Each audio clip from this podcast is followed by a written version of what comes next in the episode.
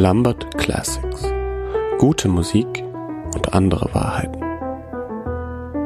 Heute mit einer Sendung über den Pianisten Giovanni Di Macelli, der in Italien Mitte der 70er Jahre die Nuova Classica ins Leben rief. Eine musikalische Bewegung zwischen moderner Popkultur und traditioneller klassischer Musik.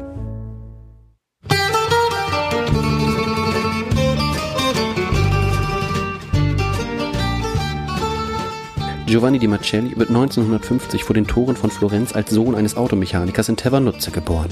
Seine Eltern haben wenig Geld und Giovanni wächst als Einzelkind in ärmlichen Verhältnissen auf. Die Familie besitzt nicht viel mehr als ein kleines Pianino, an dem Giovanni schon früh seine Freude findet. Sein Vater will in seiner finanziellen Not das Instrument mehrmals verkaufen, findet aber keinen Käufer. Die Leute interessieren sich einfach nicht für ein halbes Klavier.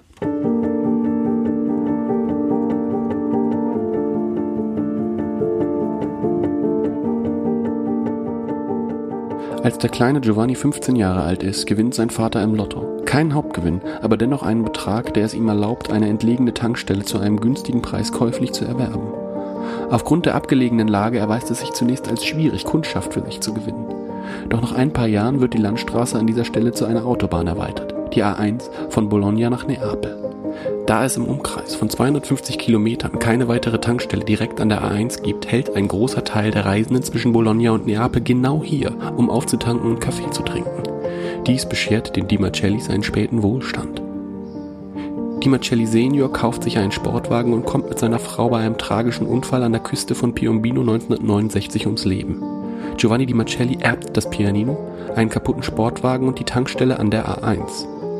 Die Immobilie ist mittlerweile im Wert stark gestiegen und Di Marcelli verkauft an den Höchstbietenden und zieht nach Florenz, um Pianist zu werden.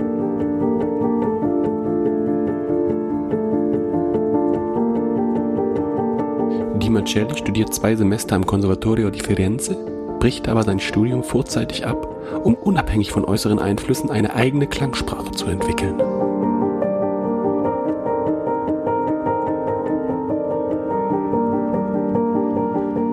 Warmen Oktobernachmittag des Jahres 1976 begibt sich Giovanni Di Macelli auf den Weg in das bis dato noch unbekannte Laurentis Tonstudio in Florenz, um Aufnahmen für sein erstes offizielles Album zu machen.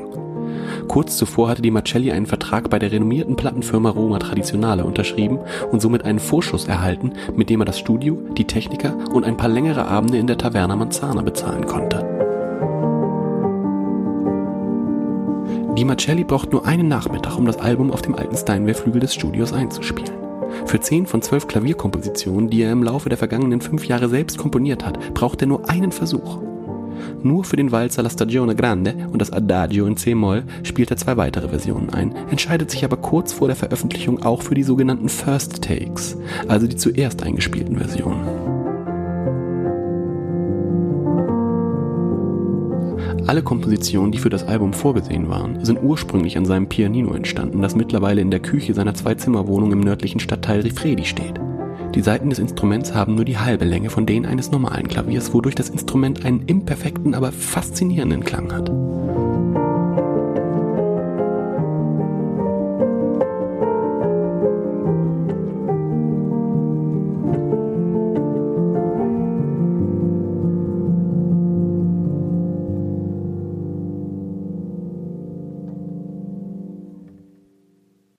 Roma Traditionale hatte an Di Marcelli einen vergleichsweise niedrigen Vorschuss gezahlt, da es für die Plattenfirma ein großes Wagnis darstellt, in Di Marcelli zu investieren, denn er ist in der Welt der klassischen Musik eine Neuerscheinung, da er sich gleichzeitig als Komponist und Interpret seiner Musik versteht solche Ambitionen kennt die Musikindustrie bis dato nur aus dem popkulturellen Raum, von der sich die Marketingabteilung der traditionellen italienischen Plattenfirmen für klassische Musik bisher deutlich abgrenzen, indem sie die Komposition und die Interpretation von Musik als voneinander getrennte Teilbereiche kommunizieren, für die jeweils die beste fachlichen Kompetenzen besetzt werden müssen, um das beste musikalische Ergebnis zu erzielen und die bestmögliche Tonaufnahme zu erhalten.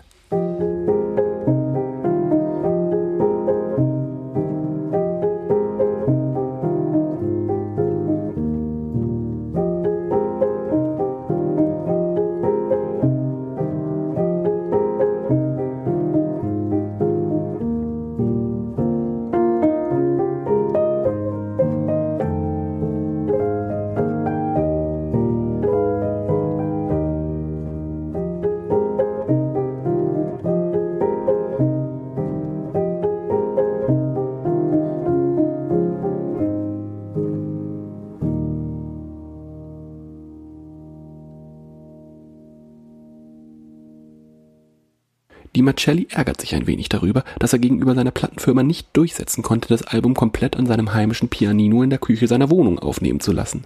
Das erschien ihm vor Vertragsabschluss sinnvoll, da er das Instrument am besten kennt und alle Kompositionen an diesem Instrument entstanden sind. Doch Roma Traditionale will keine weiteren Risiken mehr eingehen und hätte seinem Wunsch nur unter der Voraussetzung entsprochen, Di Marcelli den Vorschuss zu halbieren. Dies kommt wiederum für Di Marcelli nicht in Frage. Seine Wunschvorstellung von einem eigenständigen Klang seiner Musik ist groß. Doch durch die überraschende Erbschaft, die er sieben Jahre zuvor erhalten hatte, gewöhnte sich Di Marcelli in den letzten Jahren einen recht großzügigen Lebensstil an, den es nun galt zu halten.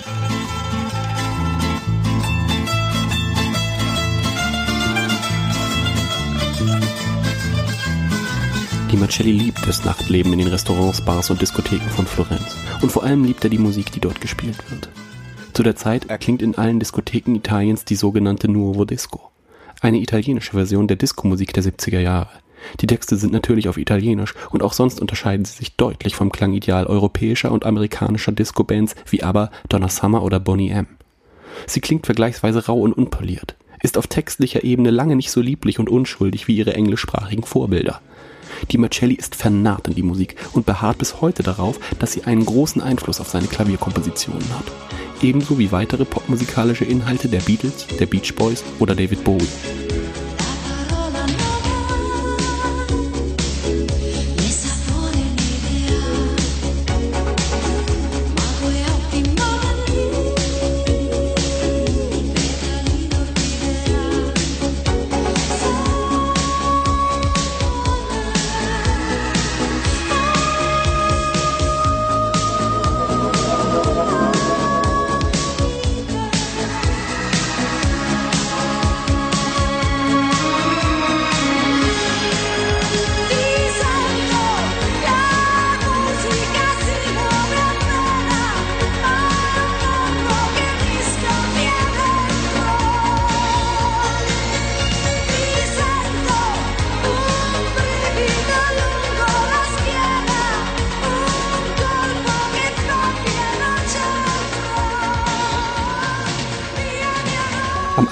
8. Februar 1977 veröffentlicht Roma Traditionale das Debütalbum des zeitgenössischen Pianisten und Komponisten Giovanni Di Marcelli unter dem Namen Di Marcelli una grande missione.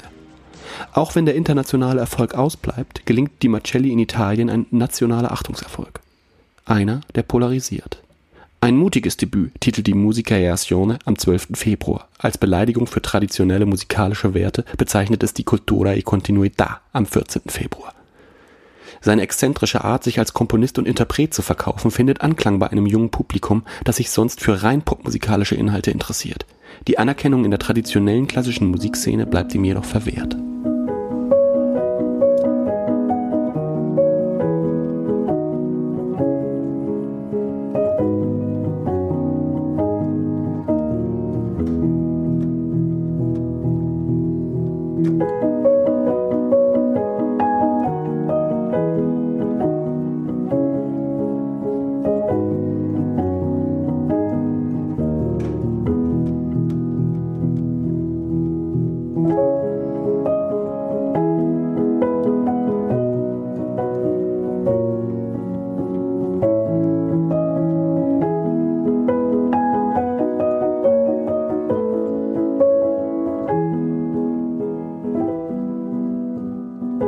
Roma Traditionale muss sich mehrmals öffentlich dafür rechtfertigen, dass sie den klassischen Musikmarkt für popkulturelle Inhalte geöffnet hat.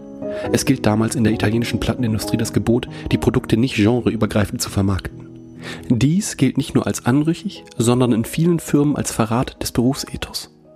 Roma Traditionale und Di Marcelli sind aber über den finanziellen Erfolg des Albums hocherfreut der auch auf die vergleichsweise geringen Produktionskosten und den geringen Vorschuss für Di Marcelli zurückzuführen ist, sodass die Kritik zwar wahrgenommen wird, es die Parteien aber nicht davon abhält, einen Vertrag über ein weiteres Album abzuschließen.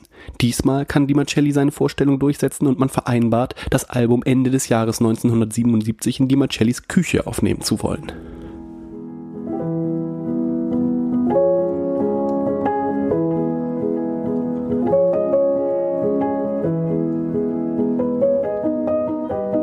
Frühjahr 1977 spielt Di Marcelli einige ausverkaufte Konzerte in Mailand, Pisa, Turin, Venedig und Rom. Das Publikum ist jung und feiert ihn wie einen Popstar. Die Veranstalter für die traditionellen Klassikfestivals Italiens bleiben diesen Konzerten fern oder kommen nur, um sich in den Foyers der Konzertsäle über Di Marcelli lustig zu machen. Doch müssen sie neidvoll anerkennen, dass er etwas geschafft hat, was sich die Traditionalisten seit langem auf die Fahnen geschrieben haben, bisher aber ohne jeglichen Erfolg, den Altersdurchschnitt des Publikums zu halbieren.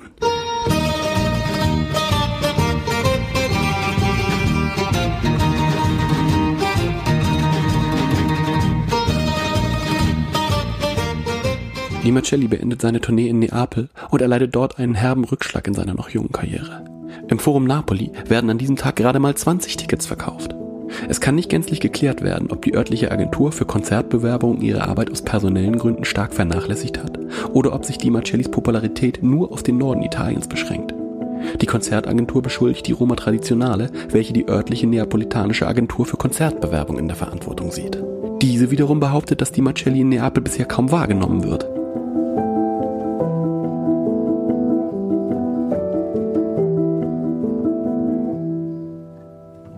Di Marcelli kehrt nach Florenz zurück, um an den Kompositionen seines zweiten Albums zu arbeiten. In der Zwischenzeit veröffentlichen konkurrierende Plattenfirmen wie die Girala Transio aus Imperia oder das Mailänder Label Strivoli eine Handvoll Instrumentalisten, die gleichzeitig Komponisten sind und deren Kompositionen stark von popmusikalischen Inhalten beeinflusst wurden. Darunter der venezianische Gitarrist Luca Daviola und der Pianist Claudio Puccellini, der vor allem durch das Fehlen seiner beiden Mittelfinger große Aufmerksamkeit erregt.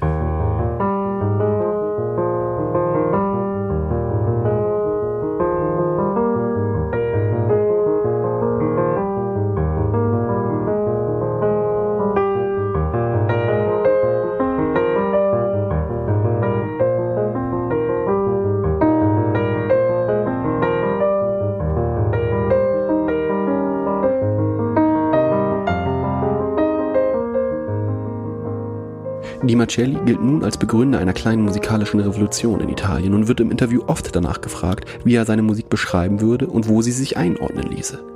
Da die Bezeichnung der klassischen Musik ebenso wie die plumpe Bezeichnung der Popmusik nicht wirklich angewandt werden könne. Er, aus Jux und an Anlehnung an seine heißgeliebte italienische Diskomusik, tauft er die Bewegung als Nova Classica und erntet dafür viel Kritik von seinen Mitstreitern, die sich bei der Namensgebung übergangen fühlen. Es ginge bei der Musik ja gerade darum, sie nicht zu kategorisieren und in einer Schublade verkommen zu lassen, äußert sich Puccellini dazu. Daraufhin folgt über die italienischen Medien ein erbitterter verbaler Schlagabtausch der beiden Pianisten, die mittlerweile große Konkurrenten um die Gunst des jungen Publikums geworden sind. Und der seinen unerfreulichen Abschluss darin findet, dass die Marcelli auf dem Cover der Musica Eazione mit erhobenem doppelten Stinkefinger abgelichtet wird. Ist das wirklich passiert? Ja, ja, ich habe das Bild gesehen. Krass. Ja, findest du im Internet. Was für ein Arsch. Ja, ja, ja, das stimmt wohl. Für die Aufnahmen von Di Marcellis zweitem Album arbeitet er wieder mit dem Laurentiis Studio zusammen, dessen Mitarbeiter einige Schwierigkeiten haben, das vier Meter lange Mischpult in Di Marcellis Wohnung zu installieren. Ebenso stellt die Mikrofonierung des Pianinos ein Problem dar, aufgrund der Tatsache, dass sich die Klavierseiten unterhalb der Tastatur befinden und Di Marcelli bei den Aufnahmen immer wieder mit seinen Knien gegen die empfindlichen Mikrofone stößt. Die Produktionskosten übertreffen die des Debütalbums um das Dreifache, auch weil zwei wertvolle Neumann U47 Mikrofone den Kampf gegen die Marcellis Knie nicht standhalten können und von der Plattenfirma ersetzt werden müssen. Die Marcelli schafft es außerdem, sich von Roma Traditionale einen viermal höheren Vorschuss auszahlen zu lassen, als vertraglich festgehalten. Im Mai 1978 veröffentlicht Di Marcelli sein zweites Album Il Pianino. Medial ein voller Erfolg. Gerade die Tatsache, dass Di Marcelli sein eigenes Heiminstrument spielt, begeistert die Medien so sehr, dass sie sich zu mehreren doppelseitigen Berichten hinreißen lassen. Di Marcelli lässt sich von den Boulevardblättern in seiner Küche vor seinem Instrument ablichten und bekommt sogar Besuch von einem Fernsehteam von Rai Uno, das einen Bericht über ihn und die Entstehung des Albums im Frühstücksfernsehen zeigt. Tickets für seine Tournee zum neuen Album werden aber nach wie vor nur im Norden Italiens gekauft. Die Verkaufszahlen der Alben übersteigen die des Debüts nur knapp, woraufhin Roma Traditionale die Veröffentlichung aufgrund der hohen Produktionskosten und des hohen Vorschusses für Di Marcelli als Flop wertet und den Vertrag für ein weiteres Album nicht verlängert.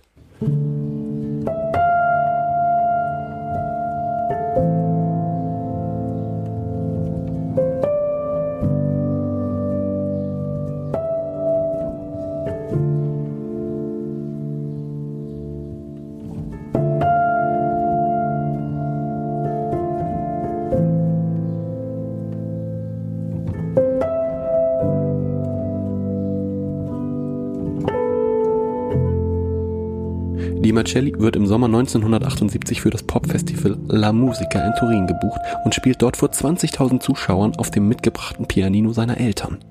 Dadurch verliert er endgültig den Anschluss zur klassischen Musikszene und die Konzerthäuser Italiens verweigern nun dem gänzlich als Popmusiker verschriebenen Pianisten jegliche Engagements. Frustriert kehrt Di Marcelli nach Florenz zurück und produziert im Eiltempo wie im Wahn und in Eigenregie ein Album, das er noch am Ende des Jahres veröffentlichen will. Da Di Marcelli keine neue Plattenfirma als Partner findet, veröffentlicht er im Dezember 1978 sein drittes und letztes Album auf seinem eigenen Label.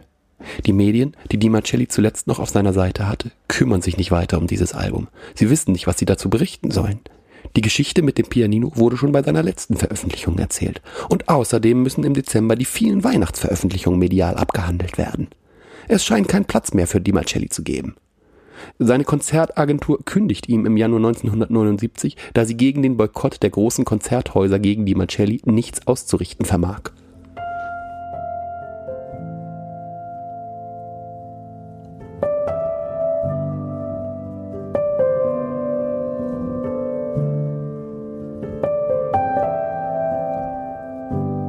Tatsächlich geht es den anderen Vertretern der sogenannten Nuova Klassiker nicht besser.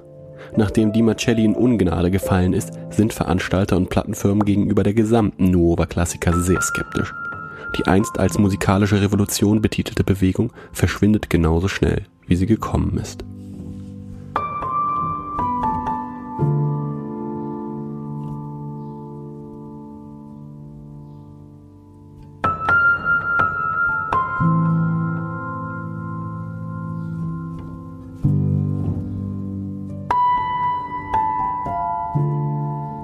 Mitte der 2000er entwickelt sich in Europa erneut ein Musikstil und eine Szene zwischen Popkultur und klassischer Musik. Die Protagonisten sind Interpret und Komponist zugleich und legen viel Wert auf eine besondere und sehr persönliche Produktionsweise ihrer Alben. Der Kult um das eigene Instrument und um ein individuelles Aufnahmeequipment scheint ebenso wichtig wie die Komposition, die klassische, akustische mit elektronischen popkulturellen Werten verbindet.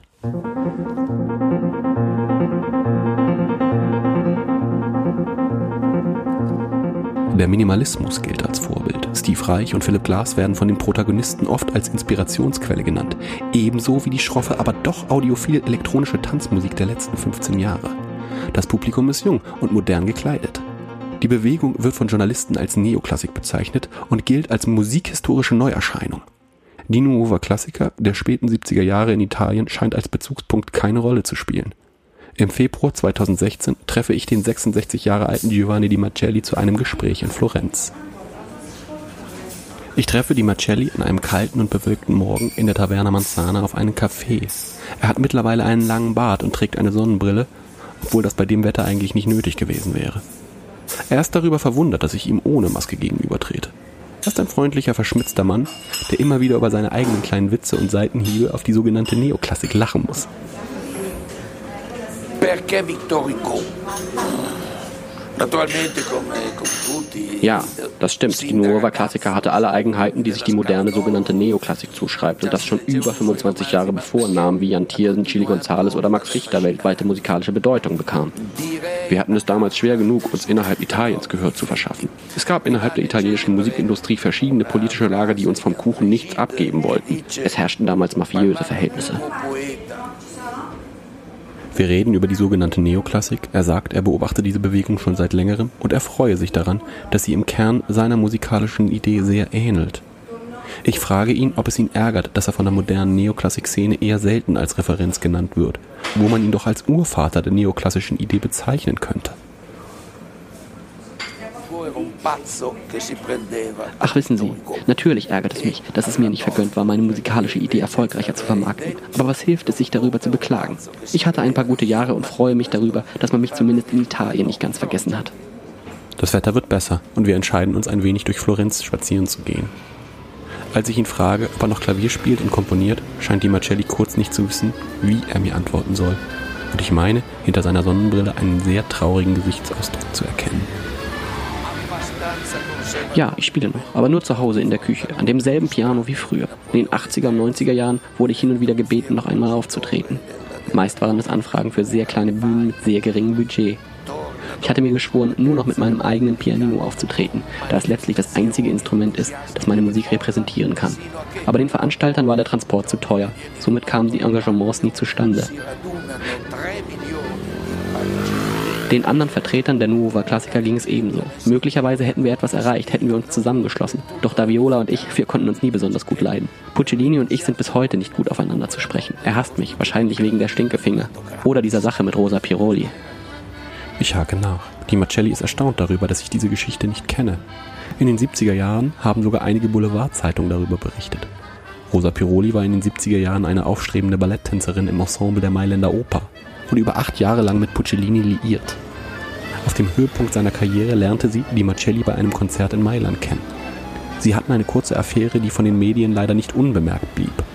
Puccellini erfuhr durch einen Artikel in der Gazzetta Maggiore davon und soll vor Wut die Tastatur seines Flügels mit einem schweren Fleischhammer zertrümmert haben. Die Marcelli muss schmunzeln, als er mir diese Geschichte erzählt und fragt, ob es vergleichbare Dramen in der heutigen Neoklassik gibt. Ich ärgere mich darüber, dass ich keine auch nur ansatzweise so unterhaltsame Anekdote auf Lager habe und verneine seine Frage peinlich berührt. Wir schweigen uns einen Moment lang an, dann frage ich ihn, ob er die Konzerte und Auftritte in seinem Leben vermisst.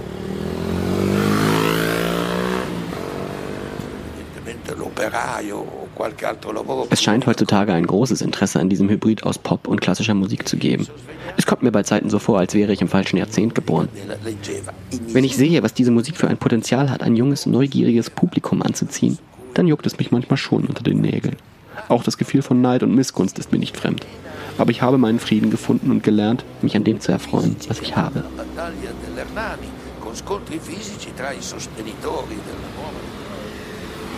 Ich frage ihn, was das denn ist und bereue diese Frage gleich nachdem ich sie gestellt habe. Ich habe das Gefühl, dass mir diese Frage nicht zusteht und auf ihn eventuell beleidigend wirken könnte. Tatsächlich antwortet er ausflüchtig und sagt kurz danach, dass er noch einen Termin hat. Wir gehen noch ein Stück die Straße entlang, doch die vertraute Stimmung zwischen uns ist gebrochen. Er bedankt sich höflich für mein Interesse und wir verabschieden uns. Einige Wochen später erhalte ich von ihm eine E-Mail mit folgendem Inhalt. Lieber Herr Lambert, falls Sie neben meinem Privatleben auch noch Interesse an meiner Musik haben sollten, an der ich nach wie vor täglich in meiner Küche arbeite, so kann ich Ihnen diese Aufnahme empfehlen, die ich letzte Woche hier eingespielt habe. Mit freundlichen Grüßen, Giovanni Di Marcelli. Beschämt und voller Neugier öffne ich den Anhang der E-Mail und höre mir die Aufnahme an. Es ist das beste Stück Musik, das ich seit langem gehört habe.